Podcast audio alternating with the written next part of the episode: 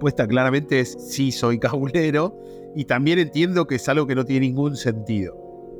La cábala, esa misteriosa costumbre que ya forma parte del folclore del fútbol y de la que casi nadie puede escapar.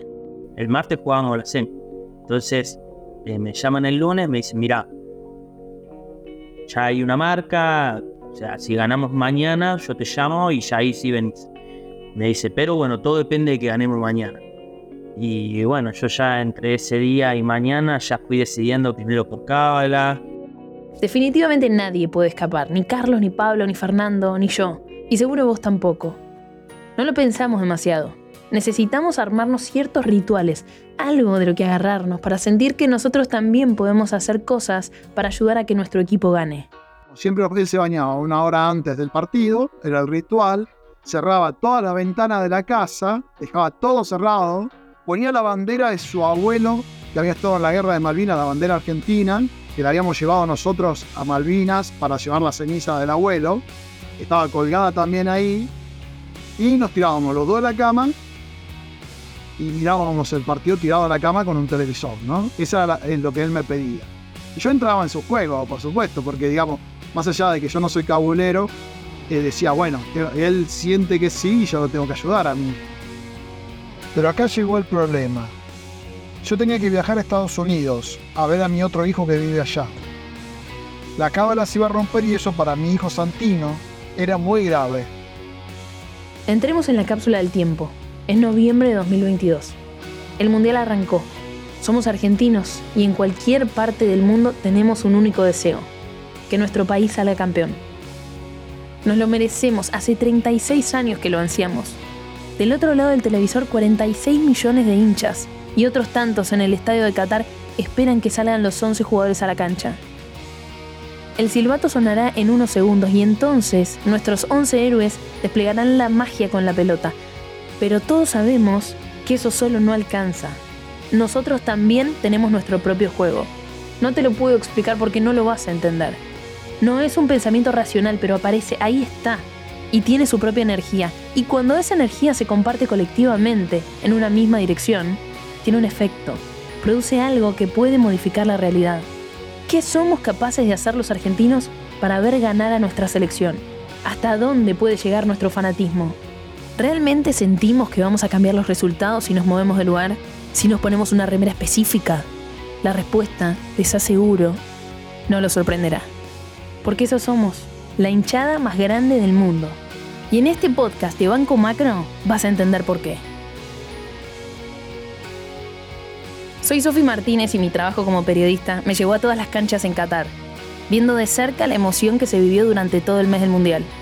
Estuve con los jugadores, pero también fui una de las millones que alentó la selección. A un año de haber ganado la Copa del Mundo, vamos a volver a vivir experiencias, anécdotas, vivencias y hasta las locuras más grandes que fuimos capaces de hacer para ver Argentina campeón del mundo. En este episodio nos vamos a meter en las cábalas y canciones que se volvieron rituales y que guiaron a los argentinos durante el Mundial. Fue ahí que ese primer partido lo empezamos a ver en mi casa, yo trabajando porque, porque era mi horario de trabajo, mi mujer mirándolo medio de reojo preparando a mi hija más chica para ir a la escuela, que ella quería ir a ver el segundo tiempo en la escuela y Argentina terminó ganando el primer tiempo. Y sí, anda a la escuela, a ver el segundo tiempo con tus compañeros, divertirte, no importa. Estaba la opción de llevarla después del partido. La escuela había dado esa posibilidad. Pero si ella quería ir a ver el partido con sus compañeros, ¿por qué le íbamos a decir que no? Un partido con Arabia Saudita. Bueno, volvió mi mujer de dejarla, ya íbamos perdiendo 2 a 1. Mi hija más grande ni lo vio el partido, estaba durmiendo, no le interesaba el fútbol. Pablo Cormick es periodista deportivo y trabaja en ESPN. Y bueno, a partir del segundo partido ya cambió todo. Ese 22 de noviembre de 2022, apenas perdimos contra Arabia Saudita, algo se nos quebró. No podíamos creerlo. Tuvimos todo para ganar y perdimos. Pero fue Leo apenas unos minutos después el que nos dijo, no los vamos a dejar tirados. Y entonces nosotros tampoco. ¿Qué podíamos hacer de nuestros lugares, desde nuestras casas?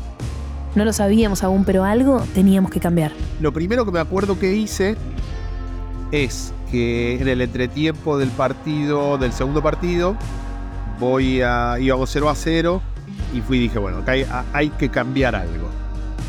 Y fui y me, me afeité y me corté el pelo, que lo hago yo habitualmente en mi casa. Y después agarré y fui a buscar una, una camiseta que me regaló Luis Escola, que nosotros jugamos juntos de chiquitos. Y no la uso nunca, esa remera la tengo guardada como que es tesoro. Y dije, bueno, este es el momento de sacar esto que representa a la selección argentina, de básquetbol. Bueno, la selección argentina, me puse la camiseta, Argentina ganó. ¿Fue gracias a que Pablo se cambió de camiseta y se rapó en el medio del partido? Seguramente él pensó que sí, y yo también lo hice cuando para ese segundo partido me puse una remera nueva. No hay evidencia empírica, pero elegimos creer. Y esa fe es lo que nos motivó desde ese momento y para siempre. Ya como que las cuestiones que supuestamente habían funcionado, las instalé. Y, lo mismo en el entretiempo de ese partido, que mi hija más grande tampoco lo estaba mirando, la fui a buscar y le dije, Denise, estate acá. No tenés ganas de ver el partido, no importa. Vení, está con nosotros acá. Porque en la Copa América, en la final contra Brasil, el, el día del gol de Di María, ella que no había visto ningún partido estuvo. No le daba bola, pero estuvo ahí. Y ahora la, la invité, digamos así. Y, bueno, vino y, y esto, como Argentina ganó, ya fue bueno. Y ahora vemos los partidos los cuatro juntos. Eh, eso ya no se puede cambiar. Y, y lo de la camiseta tampoco. Y entonces eh, eso como que ya era la base de que eso no se modificaba. En algún momento empezó a pasar que Argentina atacaba y teníamos las manos abiertas. Y cuando Argentina eh, defendía, cerrábamos las manos como eh, para supuestamente cerrar el arco, ¿no? Y que eso ayudaría a Diego Martínez. Claramente no era una cuestión de que yo soy un demente, sino que, bueno, en todo caso sí, pero eh, hubo un efecto contagio. Sé que te estás riendo porque hiciste algo parecido. Yo, además de no usar la remera que había llevado al primer partido, tenía mi propio ritual para entrar a la cancha. Hacía el mismo recorrido entrando por el mismo lugar, pasando por los mismos asientos y todo lo grababa con mi celular. Pero el loco de mi hermano, después de que Argentina metiera un gol en un partido, se quedó quieto, como estatua en los minutos restantes, creyendo que así íbamos a ganar. Y hasta se contuvo las ganas de ir al baño. Señor, ¿qué hace? Pero, ¿quién le quita la felicidad de que él se sintiera parte de esa victoria? ¿Acaso hicimos todo lo que hicimos para sentir que fuera de la cancha podíamos estar de alguna manera adentro? ¿Hay otros hinchas en el mundo que son capaces de hacer lo que hizo mi hermano? O, por ejemplo, esto que hizo el amigo de Pablo? de un amigo mío de toda la vida que a partir del segundo partido le prestó un elemento para fumigar a un vecino. Y entonces, como Argentina ganó, decidió que antes de cada partido le iba a llevar el, el elemento ese para fumigar el departamento a un vecino diferente de todo el edificio. Entonces, él iba, llevaba el, el elemento para fumigar y él, o, o charlaba con el vecino para decirle, te voy a traer esto, y el vecino decía, bueno, pero está el partido, no te preocupes, debe estar.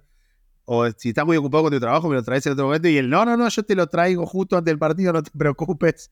Como diciendo, quédate tranquilo que, que yo puedo. Como que eso era mucho más importante que cualquier otra cosa. Y así lo hizo todos los partidos. Antes de cada partido le llevó para fumigar a un, a un vecino del edificio. Y después, con su hija más grande, que había tomado una clase de matemática, una clase particular de matemática, antes del segundo partido. Entonces le dijo que iba a tener que tomar clases antes de todos los partidos, por más que por ahí ella ya no las necesitaba porque habría entendido el tema o habría pasado el examen. Si hasta los jugadores tienen cábalas, ¿cómo no vamos a tenerlas nosotros? La de ellos es sutil pero divertida. Empezó en 2021 durante la Copa América y fue gracias a un pedido de Dibu Martínez.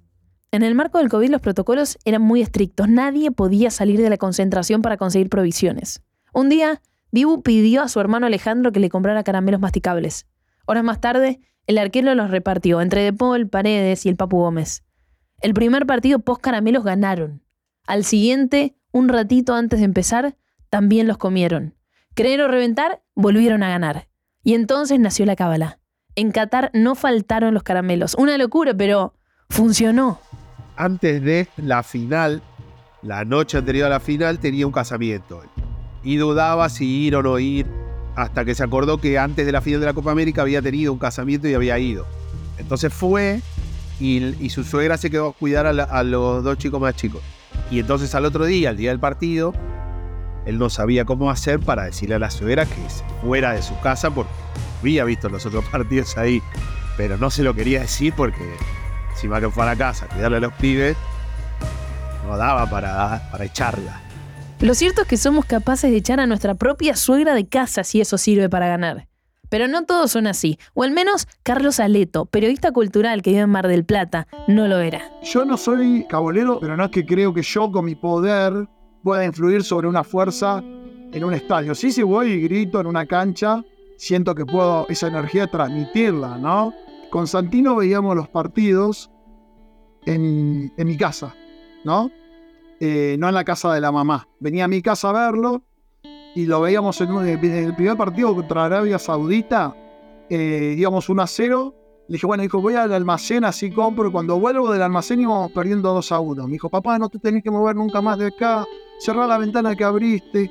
Y yo, por eso perdimos, mira, perdimos por culpa tuya, qué sé yo. Era el momento de activar las cábalas. Siempre él se bañaba una hora antes del partido, era el ritual cerraba toda la ventana de la casa, dejaba todo cerrado, ponía la bandera de su abuelo, que había estado en la guerra de Malvinas, la bandera argentina, que la habíamos llevado nosotros a Malvinas para llevar la ceniza del abuelo, estaba colgada también ahí, y nos tirábamos los dos de la cama y mirábamos el partido tirado a la cama con un televisor, ¿no? Eso era lo que él me pedía. Y yo entraba en su juego, por supuesto, porque digamos, más allá de que yo no soy cabulero, decía, bueno, él siente que sí y yo lo tengo que ayudar a mi hijo. Pero acá llegó el problema. Yo tenía que viajar a Estados Unidos a ver a mi otro hijo que vive allá. La cábala se iba a romper y eso para mi hijo Santino era muy grave. ¿Cómo iba a ser Santino tan cabulero si ahora su papá ya no iba a estar más con él viendo los partidos? Para él era realmente una tragedia y no iba a quedarse de brazos cruzados. Él sentía que si no cumplía la cábala, Argentina perdía realmente iba a ser su culpa. Entonces se las ingenió. Para lograrlo, primero hay que pensar en grande. Y él agarró, vino, se bañó, estaba con la mamá, vino a mi casa porque quería verlo. Se bañó, cerró todo, se tiró a la cama y al lado hizo un muñeco con mi figura. Él lo hizo con almohadas y puso una foto de una cara mía que yo tenía, digamos ahí, eh, como si fuese mi cabeza, la foto, y me tenía ahí y me tenía al lado. Y así lo construyó cada uno de los partidos hasta la final, ¿no? Fue armando ese muñeco, nos llamábamos, nos hablábamos, y, bueno, él, para él, gracias a todo ese ritual, salimos campeones y está feliz de, de haberlo hecho, ¿no? En el fondo, no es una cábala para salir campeones. Es la manera que encontró Santino para estar cerca de su papá. Yo veo que es el fútbol, la gran épica argentina, ya es, no es más el cruce de los Andes, ni la, ni la revolución de más, la épica es eh, eh, haber ganado un mundial, se convierte como en el gran episodio y sus jugadores, tanto Maradona en el 86, Kemper en el 78 o Messi en el 2022, son como héroes épicos, ¿no? Para todos. Pero ver a mis hijos, a Lorenzo y a Santino, acá en Mar del Plata, en el monumento eh, a San Martín, que es donde se festeja, frente a Canal 8 y a la municipalidad, donde se festejan los triunfos, con las camisetas de Argentina, de San Lorenzo, bueno, con, la bandera del abuelo de Malvinas, festejando. Eh, muy fuerte, ¿no? Y como, como estaba presente también el tema de Malvinas por la canción Muchachos. Efectivamente, la canción Muchachos estuvo presente y de alguna manera también se volvió un pequeño ritual. Nuestra cábala de aliento a la selección. Creo que que esta canción se vuelve himno porque en primera instancia toca sentimientos. Si algo quise eh, transmitir desde, desde, la letra es lo que yo sentía, mucho más que lo que yo podía hacer, ¿no? Lo que yo sentía, lo que yo pensaba, eh, cómo vivía alguna pérdida como la de Diego, cómo vivía eh, la presencia de estos dos monstruos en nuestro país. Y, y, a partir de transmitir eso que yo sentía, vinculando también a nuestros héroes de Malvinas, que es algo que está en el sentimiento popular de la gente porque es inevitable y eso es por nuestro cerro de Malvinas. Entonces, creo que tuvo ese camino por medio del sentir mío y, y el sentir que se identificó con el de la gente y el de los jugadores.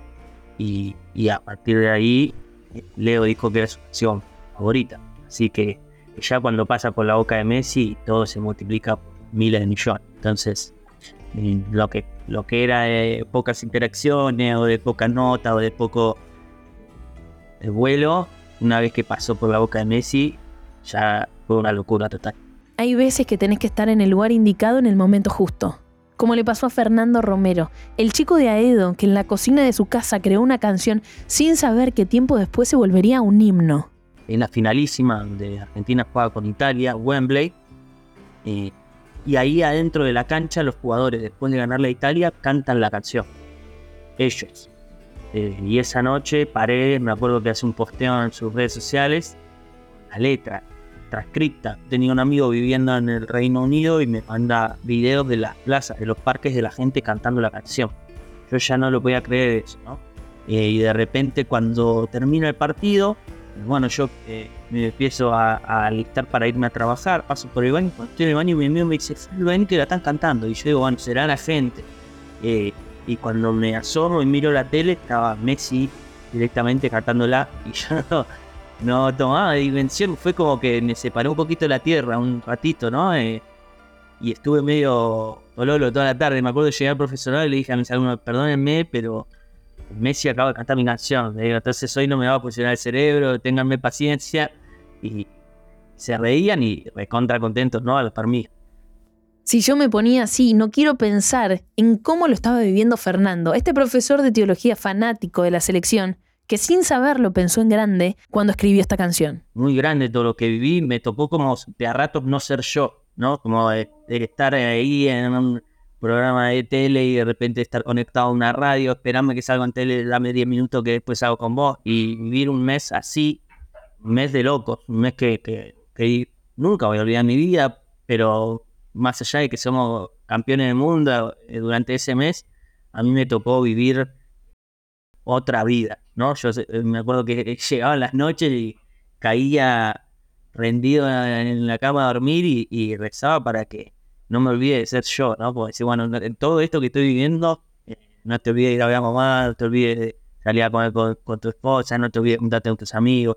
y, y, bueno, fue como, fue un tsunami, hubo varios procesos dándose que, que después me, nada, tuve como en la cima del cielo, ¿no? Y, después bajar a, o permanecer en mi vida. Creo que mi vida cambió para siempre. Pero Fernando tampoco escapó a sus propias cábalas.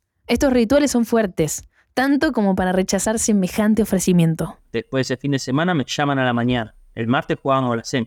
Entonces eh, me llaman el lunes, me dicen, mira, ya hay una marca, top a nivel mundial, te quiere traer esa marca, te quiere dar el mejor lugar, te quiere dar el propiedad en la mejor entrada, todo lo mejor, y, y, pero sería para la final.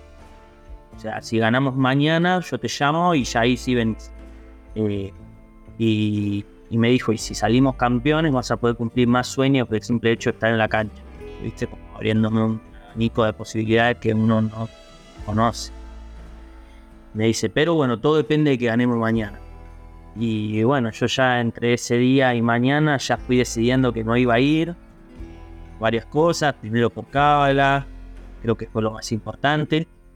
Y después aparte del tema de cábala, de, un costo social, ¿no? Que en Argentina a veces tiene cuando, cuando uno cambia algo y por ahí si perdíamos la culpa iba ser mía, ¿no? Entonces como que dije, los protagonistas hasta ahora fueron siempre los jugadores, que sigan siendo los jugadores. Yo sigo en mi lugar. Me imaginé las cuatro situaciones, ¿no? Ganando y perdiendo acá y allá. Y la verdad que me cerraban más las dos que pasaban en, mi lugar. Porque si ganaba en mi lugar, estaba con mi gente en el lugar donde siempre quise ver campeón Argentina. Y si perdía en mi lugar, estaba en casa. Si me iba para allá, si ganaba, iba a estar solo. Y si perdía, eh, iba a ser el culpable. Entonces como que dije, bueno, frente a estos escenarios, eh, y a esto le sumamos que bueno, que uno tiene que estar siempre en el mismo lugar, con el vaso con la gaseosa por el mismo lugar, con la misma ropa, bueno, con todas esas costumbres cabuleras que tenemos argentinos, eh, decidí no ir. Fue el partido más difícil de mi vida de semifinal. Sí, desistió de viajar a Qatar para seguir el ritual con su familia, sus amigos, su gente. Y en su lógica sirvió. Salimos campeones gracias a que Fernando vio el partido donde lo veía siempre. En Argentina nací. Tierra de Diego y Lionel. Pero tuvo su revancha. Me tocó pasar este año un montón de cosas muy conmovedoras y muy fuertes. Todo lo vinculado al observo de Malvinas es muy fuerte. Eh, la cantidad de agradecimiento que recibo de ellos, que no creo merecer. De los pibes de Malvinas que jamás olvidaré. Uy, Me tocó mu- muchas veces ir a ver escuelas, hablar con chicos, darles un poco todo el proceso, decirles que, que todo empezó porque me animé a soñar algo grande y bueno. No te lo puedo explicar Porque no vas a entender. y bueno, después también yendo más a los jugadores eh, o a lo vinculado a la selección, me tocó en marzo cantar para todo el Monumental, Porque en el Maracaná La final con los brazucas la volvió a ganar papá. 83.000 personas cantando mi canción, pero guiándolos yo, entonces fue como que, nada, me sentí un rockstar. Y realmente lo fue. Esa canción se volvió una contraseña para cada argentino en el mundo. Muchachos, ahora nos volvimos a ilusionar. Quiero ganar la tercera, quiero ser campeón mundial. y al Diego, en el cielo lo podemos ver, con Don Diego y con la Tota, alentándolo a Lionel. Como también saber que cada uno y cada una hizo algo especial para sentirse parte de la selección. Yo creo que es muy argentino. Me parece que tiene que ver con eso, con, con una manera de, involucrarnos con el deporte que, nos gusta, con el deporte que, seguimos. Este país es muy futbolero y que nos apasionan. Y, me parece que, que- por ahí tiene eso también de que después con el paso del tiempo vamos a, recordar esa situación y también a reírnos un poco de eso y a decir, bueno, eh, mirá lo que hacíamos durante los partidos. Los jugadores sabían todo esto que hacíamos los hinchas y toda esa energía llegó a la cancha. Así como Santino encontró en el muñeco la manera de estar con su papá, Pablo, con la excusa de la cábala, vio todos los partidos en familia. Y Fernando, nuestro rockstar local, pudiendo haber estado en el lugar de los hechos, festejó la final en Aedo, rodeado de sus seres queridos. ¿Qué fueron las cábalas mundialistas entonces? La manera que tuvimos de ser felices, de disfrutar y estar juntos. Muchachos, Muchachos, Muchachos, Muchacho, Muchachos, ahora Muchachos. nos volvimos a ilusionar. ahora nos volvimos a ahora ilusionar. nos volvimos a ilusionar. ahora nos volvimos a ahora ilusionar. nos volvimos a il- ilusionar. Ahora nos volvimos a ilusionar. La hinchada más grande del mundo es un podcast de Banco Macro en colaboración con Posta. Para saber más sobre el podcast, seguí a arroba Banco Macro en redes sociales.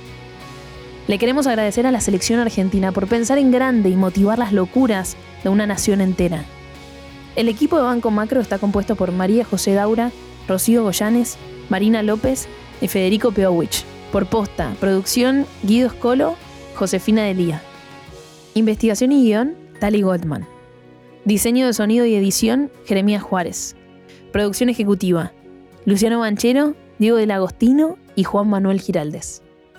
Y yo soy Sofi Martínez. Hasta la próxima.